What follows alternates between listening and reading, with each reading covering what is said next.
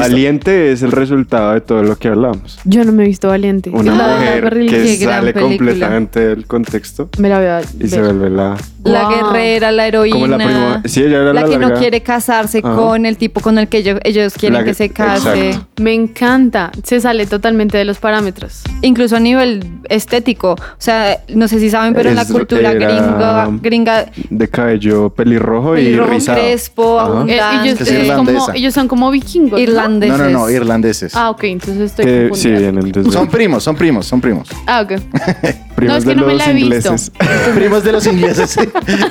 no, Tacho, ni siquiera son irlandeses, perdón. Aquí la embarré yo, son escoceses. Ah, pero Son, son primos. escoceses, sí, son primos, Sí, pero, es Gran que, Bretaña. pero es que créeme que es... es Siglo Ay, no sé- XIX. hola. si no, se escu- no sé si nos escuchan nuestros oyentes allá en Inglaterra. Creo que puede ser ofensivo. Sí, disculpen. Ah, sí, Sí, perdón, En perdón. Escocia. Yo lo único, a mí lo único épico que me ha parecido de Escocia es que el animal Nacional. insignia sí es el unicornio. ¿En serio? Sí. Qué interesante. ¿Qué rayos? Bueno, ¿cómo sus primos los ingleses de los que vamos a hablar en este programa? Vamos a hablar de una historia de amor icónica, no solamente para la cultura británica, sino para toda la cultura romántica a nivel mundial, en donde dos esferas diferentes, como Romeo y Julieta, Y suena, y Se suena unen. detrás, Amor Prohibido, de Selena. Amor Prohibido. se unen para, para romper con sus orgullos y prejuicios en este programa de edición especial Unbroken Project Chick Flicks. Aquí comienza The Unbroken Project.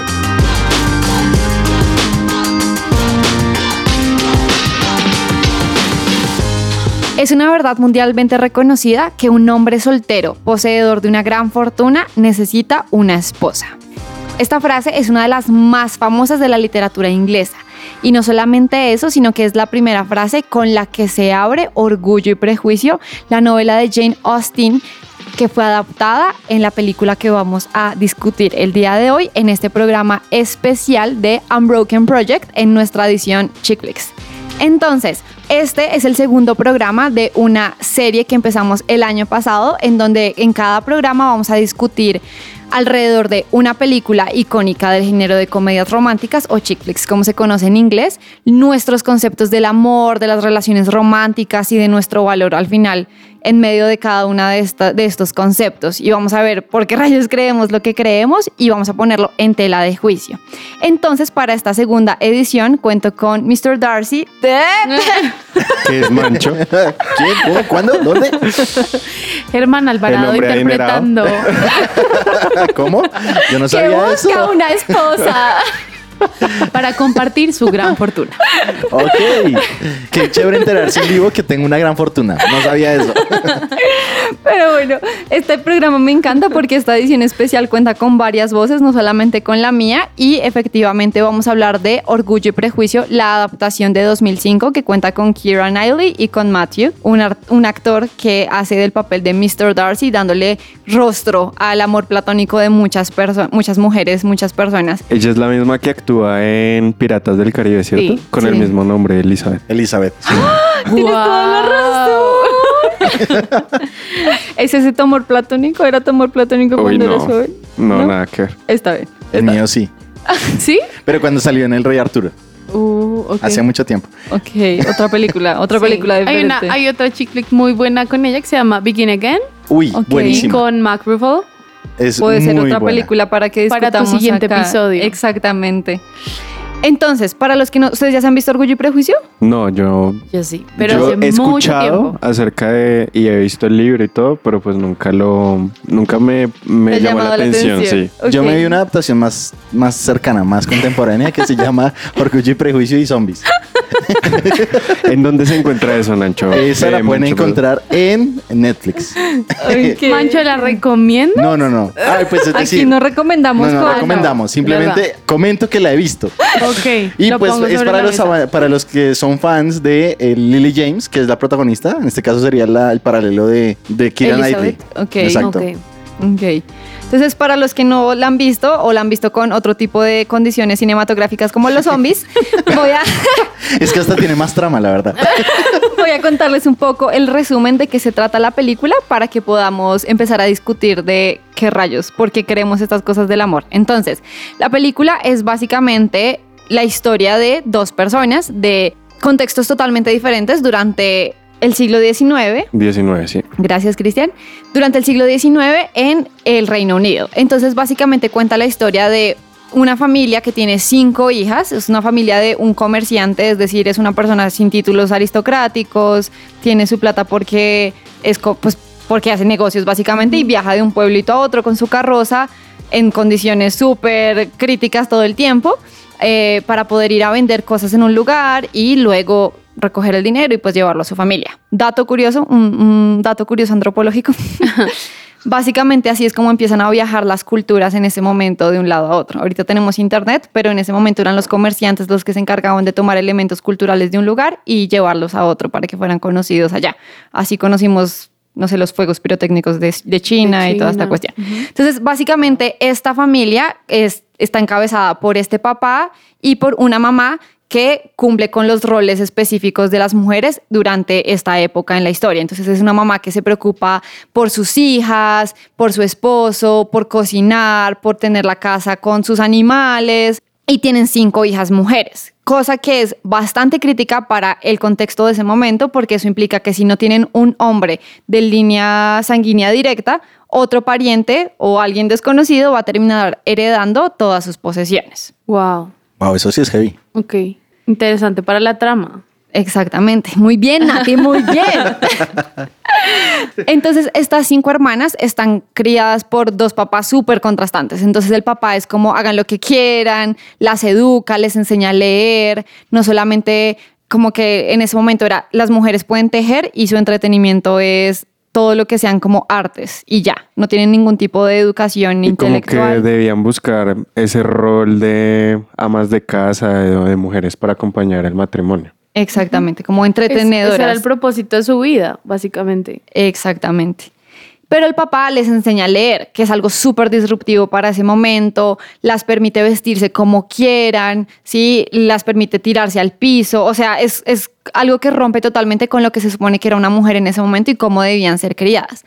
Y la mamá, aun cuando ama a su papá y le permite pues todo ese tipo de cosas, ella sí es un poco más rígida con respecto a las normas sociales y sí está pensando siempre en mis, mis hijas tienen que casarse ya porque están en la edad de merecer y si no se casan ya, entonces ya no se van a casar y vamos a ser súper fracasados y tiene que ser un esposo que tenga dinero o que por lo menos esté en unas clases sociales igual o muchísimo mejor si son más altas. De lo contrario, era un deshonor para la familia, ¿no? O sea, que no lograra casar sus cinco hijas era como, pues no lo logró. Como en Mulan. Exactamente. Todo para traer honor a su familia. Cristian, eres el más. O sea, la verdad, Sí. qué buena referencia. Es que Película. esa sí me la vi. Pero es que en este caso era, yo creo que también era un poco heavy el tema de que igual iban a perder las cosas, ¿no? O sea, Claro, porque si no había un, un hombre al que heredarle, seguramente el pariente más cercano era el que iba a heredar todas las posiciones de la familia y pues las hijas se iban a quedar sin nada. Exactamente. Y en este caso de la película, el pariente más cercano que podía heredar las cosas era un primo lejano, que en la película es un personaje demasiado chistoso porque es súper cringe y es como... es creepy. Sí, un montón. ¿Sí? Sí. Y es sí, un es- clérigo anglicano. Mr. Collins. Entonces, aun cuando era sacerdote, por la iglesia anglicana del momento le permitían, pues les permiten casarse y tener Sí, matrimonio normal. Entonces, bueno, el caso O sea, es decir, querían casar a, aquí a la protagonista con el, con el. a cualquiera. Sí, a la larga, La que aceptara, alguien que recibiera. Ok, ¿y él a quién, y él a quién escogió? El, bueno, es que hay, ahí hay algo importante y es que nuestra protagonista, que es Elizabeth, es la segunda hija. Ah, ok. La Sí. mayor es preciosa, es guapísima y conoce a un vecino que es súper guapo, que él, él es de la aristocracia, es rico, pero esa relación se ve truncada por la opinión de las personas.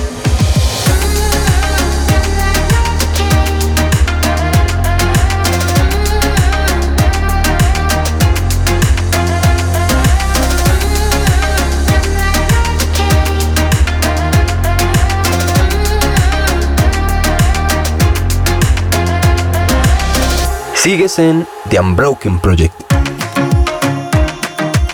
Pero bueno, no hemos hablado absolutamente nada de Mr. Darcy, que es nuestra contraparte, ¿no? Entonces, por un Que lado, es el dinero en esta película. es el hombre acaudalado que busca una esposa. ¿Y si la busca? No, Ah, ok. que ese es un, como un, un- un punto específico de la película y es que al final es un hombre autosuficiente que cree que no necesita absolutamente nada y no ha conocido de pronto, entre comillas, una mujer que le dé la par. Y Yo tengo una pregunta ahí. ¿Y él recibía la misma presión social de las mujeres que no se habían casado o que un hombre tuviera la plata y quisiera estar soltero estaba bien O visto? sea, como que no tenía un rango de edad específico para casarse, como Sí, el de no, la mujer. No, no, no tenía ningún rango de edad, pero sí era como la sociedad alrededor. Esta expresión no sé si es internacional, pero le embutían. No, es internacional. No lo creo. Pero para nuestros queridos oyentes internacionales, la presión es muy fuerte. Sí, le ponían a todas las mujeres que podían y como que buscaban todo tipo de interacción social y le, literal le empujaban a las mujeres como ¿qué tal esta mujer? ¿qué tal esta Se otra? las ofrecían. Exactamente. Ok, ok. Ok. Vea, pues. Y bueno, y este señor tenía un montón de dinero, lo que les digo era súper autosuficiente, súper orgulloso, que de ahí surge una parte del título de esta película, slash adaptación de la novela de Jane Austen, y era súper orgulloso, súper no me importa nada, la gente es un asco, y yo sencillamente existo y ya está. Pero o sea que aquí no hay el típico cliché, o sí, de mm, el hombre con dinero y la mujer que no tiene dinero y es rescatada por el hombre que la tiene dinero. damisela en peligro. Wow. Qué chévere que tengas ese punto porque no lo había pensado, de cierto. Ella tampoco está buscando casarse. Ella solamente está existiendo y está resistiendo a la presión de la mamá de tu hermana ya está consiguiendo una pareja, ahora es tu turno. Y si tú no lo haces, tú vas a ser la que se va a casar con Mr. Collins. Y que logra también el personaje entrar eh, como en unos rasgos, eh, por ejemplo, como una mujer inteligente, perspicaz, como de espíritu libre para la época, que eso ya era ir en contradicción a lo que la sociedad te exigía. Entonces creo que ahí rompe un poquito el cliché típico que sí Claro. pasa en muchas películas, en donde la damisela es rescatada Ujú.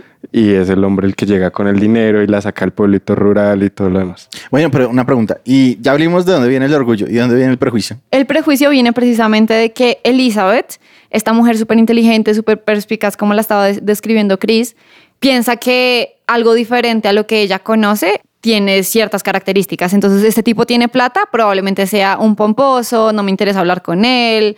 Sí, como que rechazaba sin conocer a profundidad realmente algo y de ahí surge, la- surge el concepto El prejuicio. prejuicio. Oh, vea pues. Exactamente. Hay algo que mencionó Cristian que quiero que empecemos a ahondar desde ya porque tampoco lo había pensado y es el hecho de que Elizabeth, si no hubiera conocido a Mr. Darcy, tal vez no se habría casado. O se habría casado con el, con el primo. Con el primo, claro. ¿Pero por qué? Porque era una mujer que no estaba cumpliendo con las características que se supone que tenía que tener una mujer en ese momento. Entonces, eh, no sé si te ríes duro, no eres femenina. Si no sabes coser, no eres femenina. Si dices lo que piensas, No eres apetecible para un hombre. Entonces, creo que esto de moldear a una mujer para que quepa dentro de ciertas características y si no lo hace, entonces no es, entre comillas, apetecible, me parece súper, o apta, me parece súper interesante. Vea pues, qué interesante. ahora a ella le tocó entrar como en un rol como de hermana mayor. Yo creería que sí, porque es como la más sensata de todas las hermanas. Una, que es la mayor, conoce pues a su vecino, que también es un ser, un señor con un, un señor, no. Un ser de luz. Es- también es un chico que tiene un montón de dinero, pero que al final le rompen el corazón porque él se empieza a dejar influenciar de la opinión de las demás personas, porque dicen, le dicen, ¿por qué deberías tú casarte con una mujer que no tiene dinero y que- cuya familia es súper desordenada y súper loca? Y entonces ella de alguna u otra manera entra a, voy a solucionarle el corazón a mi hermana y empieza a mirar cómo, cómo puede solucionar eso, pero también hay una hermana de ella chiquita que en este momento no recuerdo el nombre, Lidia Bennett. Lidia es, yo creo que precisamente como, entre comillas, víctima de todas estas expectativas que veía de que la mamá quería casarlas a todas todo el tiempo y siempre sentía como la presión. Creo que ella asumió que era cierto que tenían que casarse y coquetearle a todos los tipos que tenían alrededor. Entonces es una chica menor que sus hermanas, como en la adolescencia, que empieza a coquetearle a todos los tipos que están alrededor. Dentro de ese contexto aparece como un soldado que empieza a caerle a Elizabeth y eh, al principio se hay como un clic. Pero después se dan cuenta de que él había como dañado el, una relación que tenía Mr. Darcy o algo así, en este momento no recuerdo, y termina las cosas con él pero él termina casándose con la hermana chiquita, con Lidia, y termina Lidia escapándose con él, deshonrando a la familia. Wow. O sea, eso nunca ha pasado en la vida. nunca. Tremendo novelón. Se lo inventó Sí, ella y sí, ya. Sí, eso no. Entonces, bueno, vamos por orden de hermanas, ¿les parece? Perfecto. De una. Entonces, la primera hermana, Jane. Jane, Jane, que la interpreta Rosamund Pike. Qué gran actriz, esa mujer es una gran actriz, se casa con, al bueno, al final ella sí se casa con Charles Bingley, al final todo eso sí se recupera, se, se cumple su historia de amor, pero quiero preguntarles qué piensan de esto, que en algún punto él decide no casarse con ella porque empiezan a decirle que no está a su alcance o que no es de su mismo nivel o que no es una mujer que debe ser deseable. Yo creo que es algo natural cuando uno tiene relaciones muy estrechas con su familia, en donde uno confía plenamente en la opinión de los demás. criterio. Sí, digamos que yo no pienso que sea algo en sí malo, malo, malo. Lo que pasa es que también, obviamente, el contexto, pues, genera algo malo, pero es decir, él empieza a escuchar a aquellas personas que son cercanas a él. Desafortunadamente, pues en este caso pasa que los llevan lejos y les crean los prejuicios, hacen que las relaciones se, se dañen y todo el cuento. Creo, en ese caso sí, se, sí es, no es tan chévere. Pero finalmente es como, es natural que todos tengamos a alguien del cual escuchemos una opinión frente a nuestras relaciones. Yo pienso que, y aquí quiero hacerles la pregunta, y es, ¿cómo sé qué voces debería escuchar o no? Porque si bien son cercanas a mí, y yo sí creo que uno tiene que tener, o sea, la Biblia dice, en la multitud de consejeros está la la sabiduría. sabiduría. Entonces yo creo que uno sí tiene que tener, pues, consejeros alrededor cuando está en la vida en general, pero específicamente con las relaciones románticas, y es importante tener como una opinión objetiva, que no esté como tan metida, pero como sé si esa voz está bien o no Y está que bien. yo creo que también es encontrar en, en esa multitud de consejos, digamos que esa objetividad, ¿sí? Porque yo puedo irme simplemente porque encuentro al, al- todas las personas que me pueden aconsejar y todas dicen lo mismo, entonces yo puedo decir, no, es que esa es, ¿sí? Y puede que realmente no sea así. Wow. O sea, yo creo que ahí también entra por eso la sabiduría y, y el, y, y realmente el, el poder discernir realmente qué es lo que va a aportar o qué es lo que no en, en ese consejo que yo estoy recibiendo y qué persona me lo está dando, que es eso que mencionabas acerca de quiénes. Yo creo que el círculo más cercano, dependiendo de, de la relación que puedan tener las personas, es como el primero que uno siempre debe escuchar porque es el que le, a la larga va a buscar decirle a uno con franqueza y aún con sea eh, crudo o no, pues por amor le va a decir las cosas, pero creo que ahí es el, ese es el primer filtro, ¿sí? Si uno no tiene una buena relación o, o simplemente esas personas cercanas lo único que quieren es verlo a uno pues destruido, pues uno tiene que entender que va a, bus- va Va a a venir de buscar eso, otra total. persona que, que realmente le ayude y que no nos pase lo mismo que le pasó a, al hijo de Salomón, que le entregaron literalmente el trono más grande y prestigioso de todo Israel. Y él fue y buscó eh, la asesoría de los ancianos, le dijeron qué hacer y buscó la de los amigos y dijo, no, pues la de los amigos está, Está mejor más y me voy por esta. ¿Sí? Entonces yo creo que está bien como ese equilibrio en donde uno pueda encontrar ayuda. Claro, porque depende también de la intención del consejero, ¿no? Y eso se filtra sabiendo desde antes quiénes son las personas. Entonces, si, si son las personas que saben lo que tú eres, saben quién eres y saben qué necesitas, pues de, de ahí uno empieza a filtrar. Esto es lo que me sirve, esto es lo que ve- encuentro como que tiene más razón o no de ser en cuanto a lo que yo soy, en cuanto a lo que estoy buscando, en cuanto a estas personas me conocen y saben cuánto tiempo, no sé, llevo buscando, por ejemplo, a una persona así y eso puede filtrar un montón, pues esos consejeros. Igual Total. siempre va a haber alguien que va a hablar y está en, en discernir, pues esta persona lo está diciendo de verdad porque se preocupará por mí o porque quiere meter la cuchara y ya, porque quiere hacer parte de y ya. Ahí yo creo que uno encuentra el tema de los prejuicios. Precisamente porque como uno conoce a los que lo conocen a uno, pues es, es- es chistosa la situación porque Sí. finalmente uno, uno sabe en qué momento la opinión está cubierta con un tinte de, de prejuicio o de mi bienestar, que creo que ahí es el dilema. Y ahí es donde uno puede encontrar tal vez lo que tú dices, Sari, y es ¿Qué tanto de la opinión está permeada del prejuicio de la persona que me está aconsejando? Total. porque posiblemente eso era lo que estaba sucediendo. Sin embargo, también toca hacer una salvedad. Es interesante que a veces los prejuicios en realidad, desde co- como yo lo veo, son el resultado de experiencias no tan chéveres en la vida de una persona Total, que sencillamente lo previenen, o sea, lo ponen en un modo de, espere, no nos mandemos por este mismo camino porque ya me pasó. Entonces, ¿qué pasa? Muchas veces lo... eh, aunque es prejuicio como tal, finalmente puede también estar lleno de sabiduría en algún momento. O sea, toca, obviamente, con lupa ver eh, la situación específica, el tema de las personas y el consejo de los padres es fundamental. Uf. ¿Qué sucede? Digamos que la película es muy obvia, digamos el contraste entre el papá y la mamá de, de Lizzie, entre el- los papás de, de entre, sí creo que está el la mamá de, de Mr. Kim. No, no, es como, bueno, eh, hay como una tía o algo Eso. así. que, que son muy evidentes su opinión frente a, sus, a lo que ellos quieren imponer sobre los chicos. Pero finalmente, de todos modos, la opinión de los papás cuenta. Y eso sí es algo que es importante tener, tenerlo claro.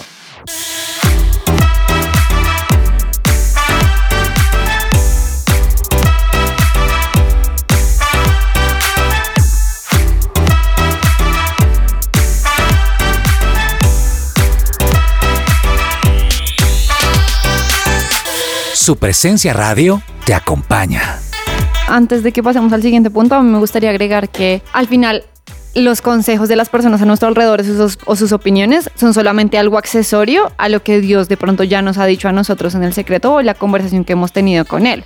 Porque efectivamente las personas, así nos amen, así quieran lo mejor para nosotros, pues pueden estar viciados por sus experiencias pasadas, pueden estar viciados incluso por las expectativas que ellos tenían de lo que nosotros se supone que deberíamos tener. Entonces, no sé, me voy a inventar. No, yo soñaba que tú estuvieras con un tipo de dos metros, que tuviera un montón de plata. De y resulta que, que, se- no. que van construyendo un esquema social o un esquema familiar de un idóneo desde la perspectiva de ellos. Que es un Que- idóneo, perdón. De, O sea, como una- O sea, como un ideal, más bien. No, O sea, no hablo de idóneo de persona, dándole Ah, el masculino ok. No de la femenino, sino sí, como desde ese ideal Ok, que tiene el sueño de ese papá o esa mamá como familia, que yo creo que como en la película, pues la mamá estaba preocupada literal por quién se va a casar con mis niñas. Ahora, es chistoso porque esa parte, esa parte me parece interesante porque es que la mamá no es como que en sí quisiera ser mala, o sea, no es como que sea la villana de la historia, no, nada que ver, es como quiero el bienestar de mis hijas. Y lo mejor en este momento es que se casen, o sea, es como... Claro, ese era su concepto Pero, de, pero sí de está mal ayudarlas. cuando ese consejo viene valorado básicamente por una escala monetaria, ¿sí? Yo Claro. creo que, o sea, cuando uno ya le dice, no, ¿usted por qué se va a casar con esa persona que no tiene dinero? Pues eso realmente no tiene, un- no tiene un consejo moral eh, o ético realmente, sino es un tema social netamente eh, acercado Claro. a si tienes dinero, es una persona que realmente tiene oportunidades o es valiosa y eso pues obviamente no es tan sano, porque a la larga uno puede encontrar personas que tienen dinero, pero su escala de valores puede ser muy mínima y eso no va a asegurar un futuro eh, feliz, por así decirlo. Ver el carácter. Total. Y trasladando eso a nuestra esfera cristiana, esto mismo que acabas de decir de dinero es para mí un aprendizaje de que alguien que sea cristiano jamás va a garantizar, o sea, que alguien diga yo voy a la iglesia, No es garantía. amo a Dios, jamás va a ser garantía de algo, ni de carácter, ni de que al final sea una persona que comparta la misma visión que tú tienes. Pero eso me parece un poquito grave, la verdad. No por en sí por la Sí, no opinión, sino como técnicamente el ser cristiano debería significar algo. Porque en este momento lo que podemos observar es precisamente lo contrario. Es como que sea cristiano no es garantía. Y esa es la experiencia que muchos pueden tener, pero debería ser garantía. O sea, es como el tema de decir soy seguidor de Jesús. Pues debería ser la garantía de que mi vida si bien no está al, digamos que a, a las expectativas de todo el mundo, está a las expectativas de Dios, está viviendo las expectativas de Dios, pero pues desafortunadamente no. Sí, yo creo que es, es decir, o sea, cristiano no es igual a, es el hombre o la mujer perfecta. Ni de y mi ni, vida. ni de la persona que literalmente es para mí, sino que a la larga tienen que entrar también a una, a una evaluación interna y lo que decía Sara ahorita de realmente pues que Dios me está diciendo a mí. O sea, Exactamente. porque depende, o sea, yo puedo escuchar los consejos, pero puede que Dios me esté diciendo no sé cómo le dijo a Abraham, sacrifica a tu hijo, a Isaac, ¿sí? Y posiblemente para la época era ya una confrontación de decir, Claro. Dios no es un Dios de sacrificios humanos Wow. ni de animales, porque eso era propio de, las, de la cultura que estaba alrededor de ellos. Pero él fue obediente porque le estaba hablando a Dios directamente. Y también me pregunto qué le habría dicho Sara, ¿sí? Sí. O sea, Por eso fue que no le dijo. No, yo claro. creo. Por eso fue que no le dijo. Por eso sino fue, que fue se fueron. escondido. Pero a la larga, pero miren que realmente pues si va a primar es mi relación personal con Dios, Total. que es algo que yo debo ser consciente también y autoanalizarme y decir, yo realmente sí tengo una relación con Dios. O sea, yo creo que realmente Dios me está hablando de esto. Total. Esto terminó siendo un llamado al arrepentimiento. Sí, literal. Lo que hacen las películas de hoy en día. Vamos con la siguiente hermana, que es Elizabeth, es nuestra protagonista. Y pues a ella ya la hemos mencionado un montón, entonces creo que solamente hablaría un poco de cómo ella no cabe dentro de la descripción estricta de lo que era una mujer para ese momento. Y de pronto no sé si a ustedes les ha pasado como, no sé, a mí me pasó y aquí voy a abrir mi corazón un montón, que para mí era como yo no soy como una niña normal, al igual que todas, supuestamente, entre comillas. O sea, era como, no me gustan las mismas cosas que le gustan a las, a las otras mujeres. Siento que a nivel estético, como en moda, tampoco me gustan las mismas cosas. Y en algún punto yo alcancé a pensar, no va a haber ningún tipo al que yo le guste porque soy muy rara. ¿Qué rayos? Quiero preguntarles si les ha pasado lo mismo o si soy solo yo. Pues, Sari, Si ya me miraron, ya me miraron que soy solo yo.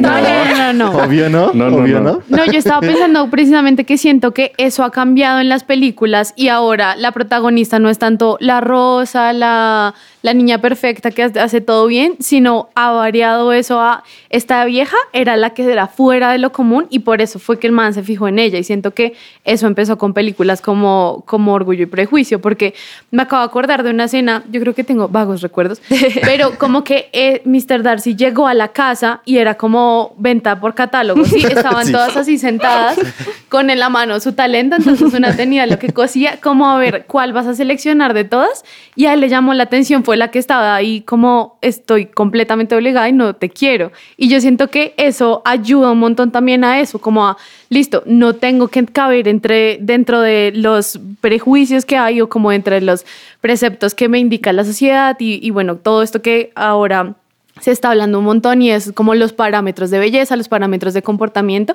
sino que de pronto sí hay alguien que, que por mi singularidad y porque a mí me gusta hacer las cosas diferentes, va a ver eso y eso es lo que está buscando. Entonces creo que sí pasaba mucho antes, pero siento que eso ha, ha empezado a cambiar y me encanta, Se llama globalización. me encanta. A mí me parece interesante porque eh, ahorita que comentabas el tema de, de no encajar en la sociedad, me ponía a pensar, por ejemplo, en la Biblia aparece la historia de, de Débora. Es interesante cómo yo creo que a lo largo de la historia de la humanidad siempre ha existido el anhelo por, por destacarse. Wow. Y en cierto sentido es como no conformarse a los estándares del, del momento. Siempre. O sea, no es como que sea. Hoy es, yo siento, yo siempre he dicho lo siguiente, y es hoy es más evidente que nunca que nadie quiere encajar en ningún lado porque precisamente conocemos las culturas de todo el mundo al mismo tiempo. Entonces, ¿qué pasa? A lo largo de la historia, digamos, podemos ir de cultura en cultura y pues observar si, si han habido personas que hay relatos de, de héroes que no eran parte de lo común. Y yo creo que sí los vamos a encontrar, porque es como que siempre está ese, ese anhelo por sobresalir y la palabra sobresalir no es algo malo. O sea, finalmente, de todos modos, si yo quiero gustarle a alguien, pues tengo que sobresalir dentro de la manada, de dentro del ganado. Ok. La siguiente hermana dentro de estas hermanas Bennett se llama Mary Bennett. Y esta me parece demasiado curioso porque es- ella es como el patito feo de la familia. Entonces es la familia, es la hermana que no es tan bonita físicamente, a la que comparan demasiado y en medio de esta comparación y de, oye, es que tú no eres así como las demás y no eres así de bonita y probablemente nunca te vas a casar, sino que vas a ser la solterona, ella empieza a adoptar y ponerse una máscara de, a mí no me importa casarme, a mí no me importa lo que piensen los demás y todo el resto de cosas es superficial. Y eso me lleva a preguntarme como en qué momento nosotros nos hemos puesto máscaras, no solamente más que por intentar agradar a los demás, por demostrarles no me importa si no te agrado, así para no dejarse bien". herir. Exactamente.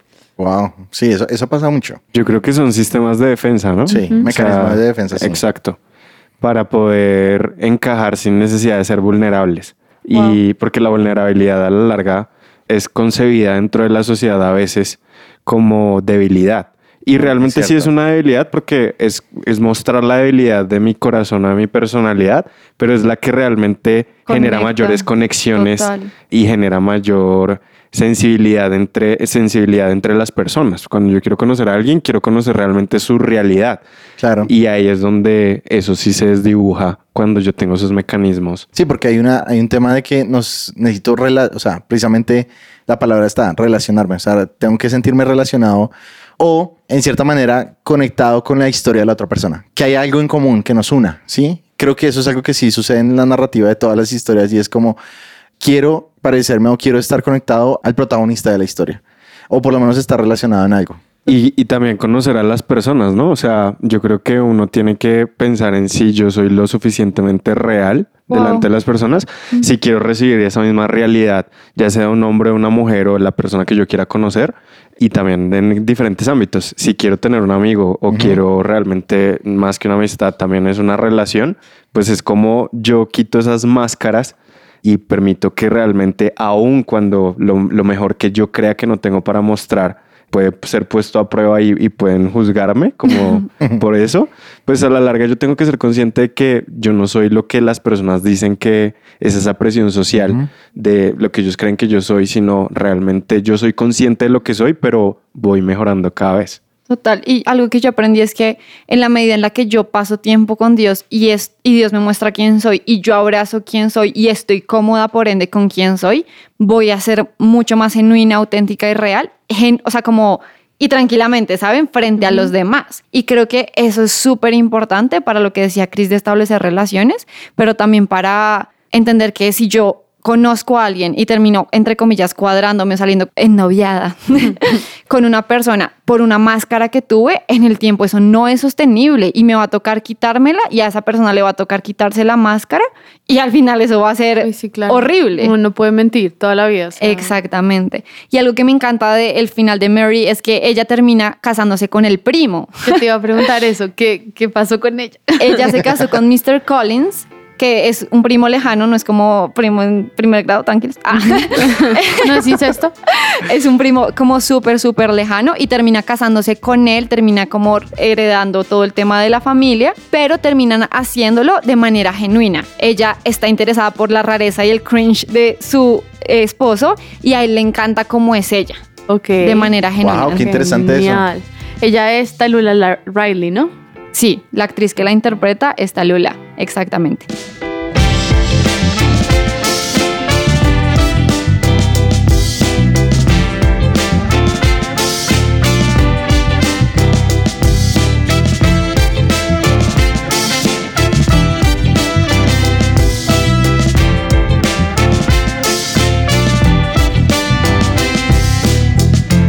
Sigues en The Unbroken Project. La siguiente hermana es Catherine, o como le dicen es Kitty, Kitty Bennett. Y esta hermana es mayor que Lidia, que fue la que se escapó con, con el soldado, que al final resultó ser un fraude. Y bueno, una historia ahí. Véansela, véansela la película, ahora sí. Y Kitty hace exactamente todo lo que hace la hermana. Entonces intenta ser ella, copia lo mismo que ella hace, quiere irse detrás de ella todo el tiempo, pero se da cuenta, el papá en la película menciona que él se da cuenta que Kitty está haciendo lo mismo que Lidia está haciendo porque él no le da la atención que ella necesita. Y a mí esa parte me parece súper, súper importante porque de alguna u otra manera la relación que yo tengo con mi papá o la no relación que yo tengo con mi papá determina la forma en la que yo como mujer creo que es normal que un hombre se- interactúe conmigo o no. Y por ende, cómo me conquiste o no me conquiste. Claro, ahí se como que se, mm, se sientan las bases de qué es lo que yo me merezco y qué es lo que no y qué es lo que estoy buscando y por eso es, o sea, como que siempre, siempre, siempre los daddy issues, literal, afectan es la autoestima de las mujeres, o sea, en realidad eso es lo que forma quiénes creemos que somos, quiénes, qué es lo que creemos que merecemos y partiendo de eso es que empezamos a seleccionar o es que nos empezamos a, a dejar llevar por una u otra cosa como al no saber nuestro valor o sabiéndolo si tuvieron, si no tuvieron dar issues. Total. O sea, por ejemplo, si una, no sé, si mi papá no me alababa, Ujú. Cualquier tipo que aparezca y me dé lo mínimo de eres bonita, pero al mismo tiempo no eres tan bonita, voy a ir detrás de eso porque nunca había revisado eso. Exactamente. Sí, es como, es como llenar el vacío, básicamente. Exactamente. Y pues ya la última hermana es Lidia, que ya hablamos de ella, que ella por todo el tema de... Queda una lidia. Quedaba. Buen punto. Al final ella termina fugándose con este soldado que nada que ver y bueno, pues ya. O sea, esa es su, su triste historia, pobrecita. ¿Y qué pasó con Mr. Darcy? Sí. Bueno, Mr. Darcy y Elizabeth, para poder empezar a darle cierre a este programa, terminan juntos de nuevo después de haber renunciado a su orgullo, a los prejuicios que tenían el uno del otro y a reconocer que en medio de sus diferencias y en medio de su vulnerabilidad, estaban enamorados perdidamente el uno del otro y Mr. Darcy hace una de las declaraciones de amor más teatrales de las películas bajo la lluvia y le dice te amo y tiemblo de saber frío. que estás aquí al lado mío. No, Germán, te tiraste mi final. Pero si está bajo la Grito de lluvia. frío, pero es por, porque está lloviendo. Pero es por ti que late mi corazón. Básicamente. Y al final sí se casan. ¿Ah, sí? Sí. Oh, qué bien. Sí, pero es un ida y vuelta tenaz, o sea, él va y la busca y luego dicen que no. Y luego ella va y lo busca y luego dicen que no.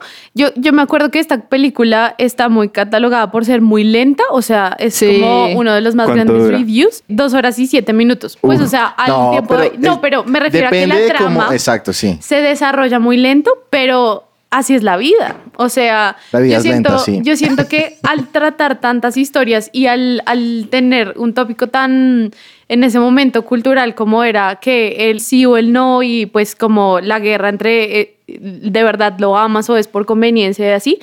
Es muy, muy de la época, pero yo siento que esa película vale la pena verla y haciendo aquí el análisis, estaba pensando que es tremendo como todo lo que uno puede solucionar dependiendo de, de su autoestima, ¿sí? O sea, como Wow. eh, mirando hacia adentro y sabiendo qué es lo que, qué es lo que no he solucionado, digamos, entonces, si, si lo que más me afecta es lo que las personas están diciendo, porque no sé yo qué es lo que quiero y qué es lo que y quién soy y, y por qué me interesa tanto lo que otros opinen.